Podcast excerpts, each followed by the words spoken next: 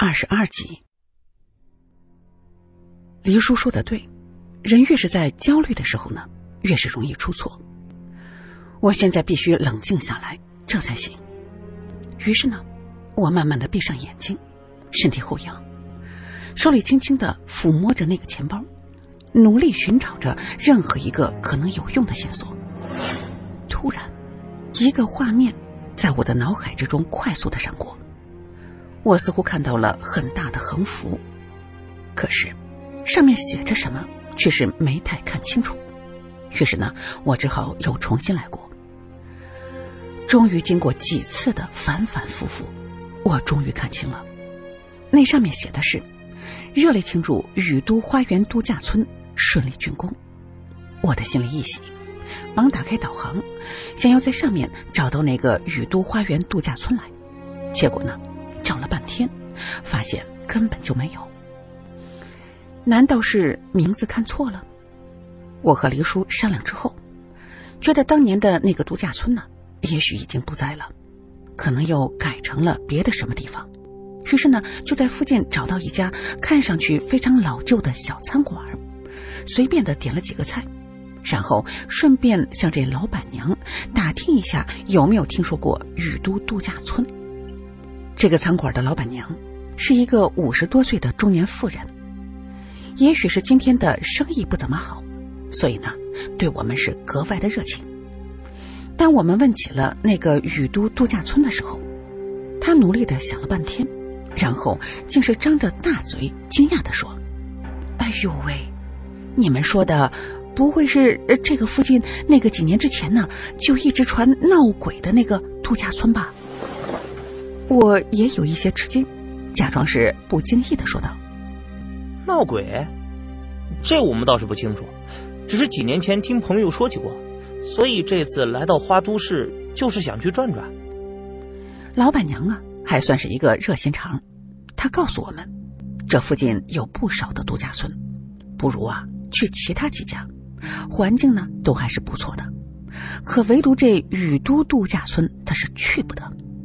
原来。这个雨都度假村呢，在三年之前就因为生意冷淡而倒闭了。老板想把这地皮便宜一些出手，都没有人敢要。现在只能是空着，等到哪天被政府占了，也许呢还能挣回一个本钱来。林叔听了之后，就问老板娘：“大姐，你说的那个雨都度假村闹鬼，是怎么回事啊？”这个老板娘啊。一看平时就是一个爱八卦的女人，一听我们向她打听这闹鬼的事儿，就连忙的拉过旁边的一桌的凳子，坐了下来，给我们讲起了那个闹鬼的花园度假村。据老板娘讲，她在这儿啊开这十几年的餐馆了，之前呢这一片是非常的荒凉，后来政府开发搞旅游，这里的度假村。这才会一家接一家的开了起来。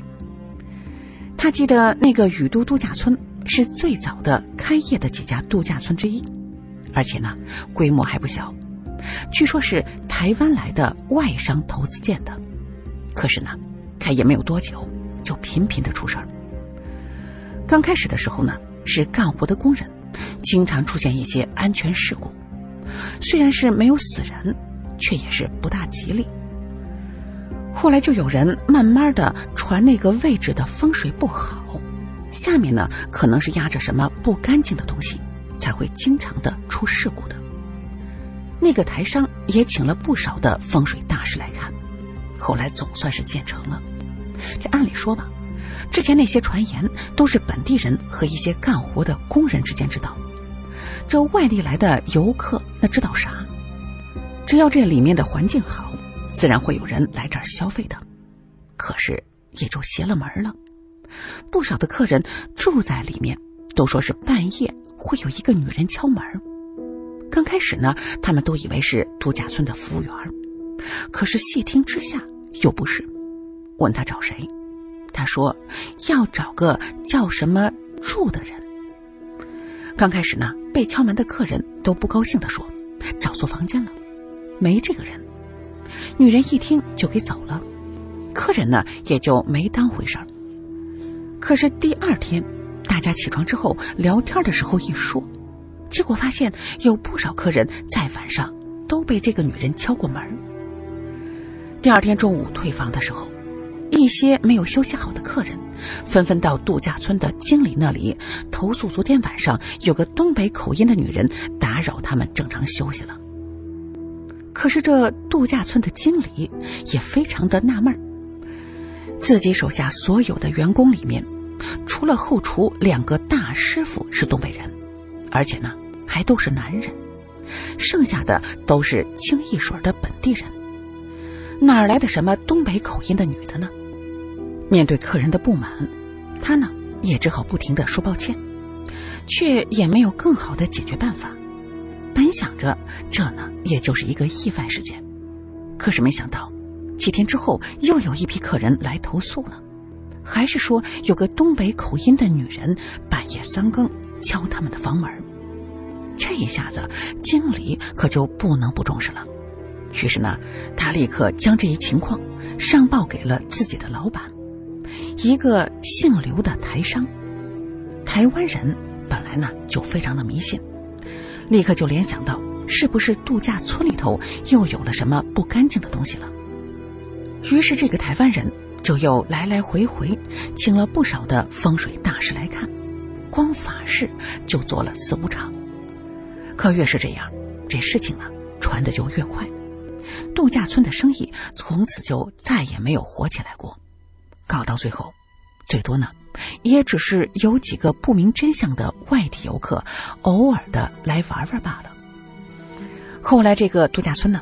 终于在三年之前，实在是坚持不下去，倒闭了。听说当时还欠了不少的员工的工资没有发，这些员工还去找那个台湾老板的住处闹了。这台商当时呢，那也是赔得血本无归，只好想把这度假村赶快的转手，好有钱给这些工人发工资。可惜是事与愿违，本地人都知道他这地方不干净，没有人愿意要。如果把价格降低，他又舍不得，于是就只能这么的荒废着。老板娘说到这儿，喝了一口茶，接着说：“哎呀，现在那个地方啊，草都长到半人高了，就连这附近最淘气的孩子都不敢去那玩呢。”黎叔看了一眼老板娘，问道：“那个度假村离你这里远吗？”老板娘一脸疑惑的说：“咋？”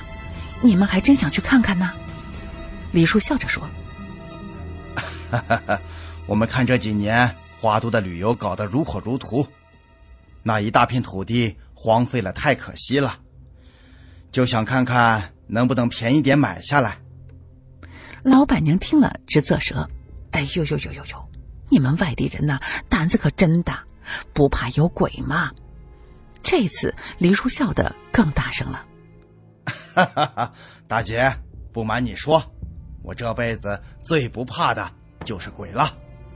老板娘看我们是坚持想去看一看，就给我们画了一张简易的草图。用她的话，好找的很，我闭着眼睛都能找得到。离开了小餐馆之后，我们就按照老板娘画的地图往前走。果然如她所说，的确是非常好找。因为，在这一家家火红的度假村中，唯有一家的大门是紧锁着的。院子里头长满了半人来高的野草。我走到近前一看，早就让雨水腐蚀的大牌子上，写着几个模糊的大字：“雨都花园度假村。”这附近的度假村门前都有揽生意的服务员。当他们看到我们三个人竟然绕过他们的度假村，直奔雨都花园度假村而去时，就都在我们的身后纷纷的大喊：“哎，那里闹鬼，还是来我们家吧，保证既经济又实惠。”我们三个人呐，自然是没有功夫搭理他们。好不容易找到这个有可能是埋藏了英子的地方，不去看一看，怎么可能呢？特别是当我走近的时候。立刻就能感觉到英子就在不远处的某个地方，或者可以肯定的说，就在这雨都花园度假村的里面。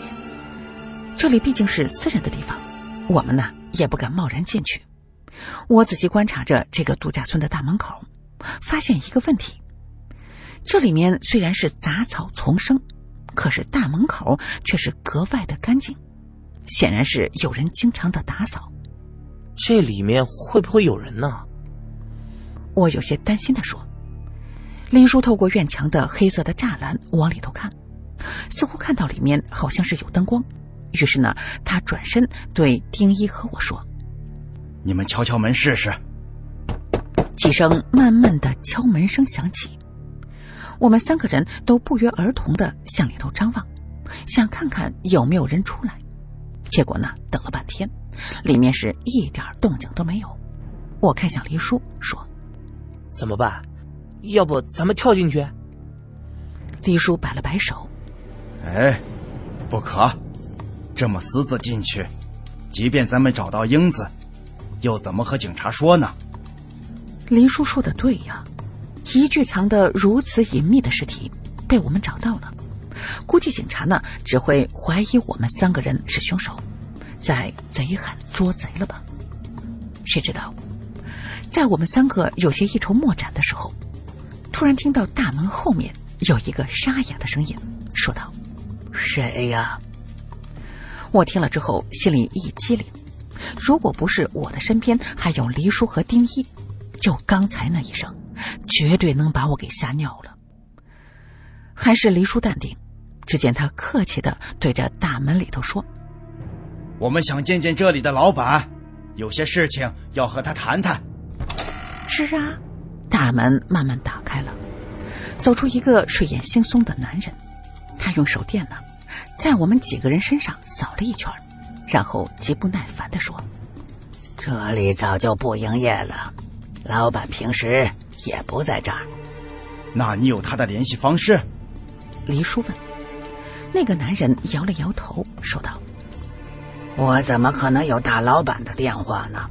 不过，如果你们真的有事情要找他，我这里有经理的电话，你可以打打试试。”李叔很快的就拨通那个电话号码，他对着手机笑吟吟的说了一会儿，然后呢挂断电话。没想到没过几秒钟，那个看门的男人的手里头的手机也给响了，他接过来，嗯了几句，然后呢挂掉电话，就对我们说：“你们跟我进来吧。”我们三个人走进了院子以后，那个男人就又回身将大门锁好。之后，他带着我们从这院子的西边穿过去，走过一处石廊后，立刻看到几处雕梁画栋的房子。那个男人用手指了指，说：“这些都是客房，你们想住哪间住哪间，里面的设备都能用，把电闸推上就行。”李叔随手的指了一间，说：“我们三个人就凑合一间就行。”劳驾您帮我们把电闸合上。男人点点头，就走到那个房子的外墙旁，打开了墙上的配电箱，合上了电闸，房子里的灯瞬间的亮了起来。李叔笑着对男人说：“哈哈哈，谢谢了，刚才多有打扰，您也早点休息吧。”男人点点头，转身就走。谁知道，男人刚走几步，就突然的回过头来对我们说：“如果晚上听到什么奇怪的声音，不要出来，待在房间里就没事儿，知道吗？”李叔淡然的说：“放心，我们知道。”男人这时呢，才很奇怪的上下打量了我们几眼，然后头也不回的走掉了。我们三个呢，看着男人离开之后。迅速的走进了通电的房子，一进去我才发现，这里面比我原想的要大得多，竟是个两卧一厅的套间，很适合一家人来玩。房间里的陈设虽然款式已经过时了，可是呢，从新旧程度上看，应该没怎么使用过。我在心里头不禁的感慨：真尼玛浪费呀！这么好的一个度假村，就这么给荒着了。李叔拿起床上的被子闻了闻，说：“这些被褥太潮了，看来今天咱们只能在这里凑合一晚了。”说到这儿，我突然想到一个问题，于是就问李叔：“你刚才在电话里和那个经理说了什么？他这么痛快就让咱们进来了？”黎叔微微一笑说：“哈哈哈，我只是把我的名字报了，然后对他们说我对这个度假村里的风水很感兴趣，想进去看看，指点个一二。”我转身偷偷的撇了一下嘴，在心里头是一阵的非议。这老家伙又在那儿卖弄自己的名气了。不过呢，想想也是，如果不是他的名声在外，我们怎么能够接到全国各地的生意呢？丁一是没有心思看这里的环境如何，他走进了其中一间卧室，合衣而卧，不一会儿就睡着了。我当然是不好意思和黎叔一个房间了，就只好讪讪的走进了丁一那间。进去一看。原来呢，他早就给我预留了半张床位，我是无奈的躺了下来，本想着会一夜无眠，可是没想到这度假村的床软的让人浑身骨头发酥，没一会儿我就进入了深度的睡觉，也不知道睡了多久，突然被一阵的敲门声惊醒，迷糊之间，我从床上坐了起来，转头看向了身边的丁一。发现呢，他还在睡。这不应该呀，通常情况之下，他比我要机敏得多。可为什么这么大的动静的敲门声，他都没有醒过来呢？一种特别不好的预感从心底冒出来，他不会是出了什么事儿了吧？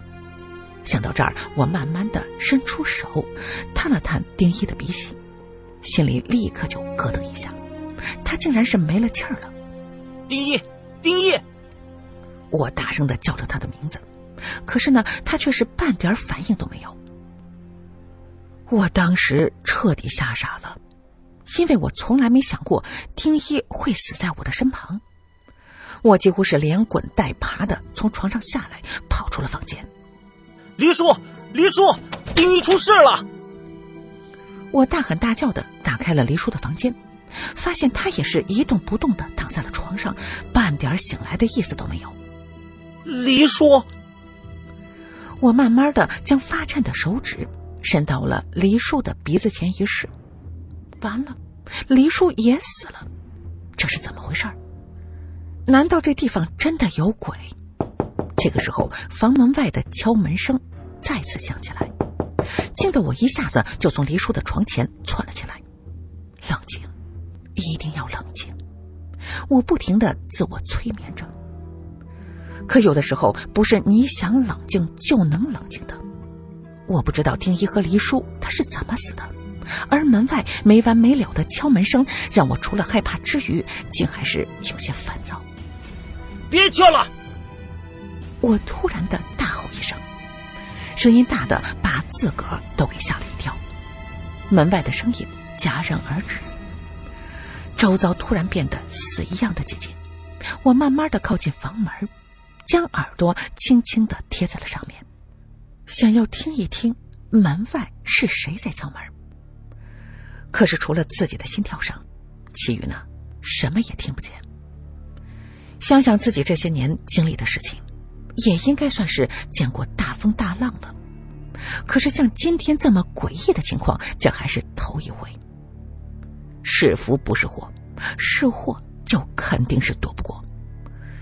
与其胆战心惊的躲在屋子里，等待着那个未知的恐惧，还不如出去看一看，到底是什么东西在这里兴风作浪。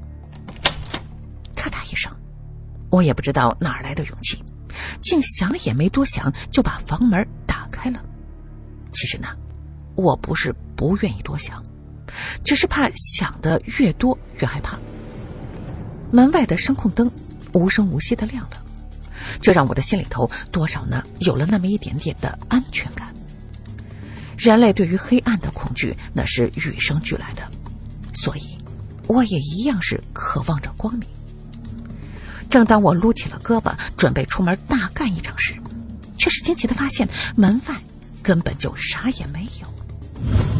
我迅速的想到，会不会是那个看门的男人为了吓唬我们，所以半夜来装鬼敲门。可又转念一想，就觉得呢，他根本就没有这个必要。我站在声控灯的光线所及的区域里头，向四下看去，也许是明亮的灯光之下，更是凸显了周围的漆黑。我除了黑暗，其他什么都看不见。谁在敲门？我听出自己的声音明显有些发颤，可是等了半天，也没见有人回应我。于是呢，我在心里头考虑着，是不是应该回到房间里头，然后呢锁紧房门，等候天亮呢？还是去找那个看门的男人？理智告诉我，那个男人不可信。现在的情况，我宁愿相信丁一和黎叔的尸体，都不能相信那个男人。突然，头顶的声控灯悄然的熄灭。我的身体瞬间的淹没在了黑暗当中。也正是这个时候，我看到对面的石廊之上，似乎呢坐着一个人。谁？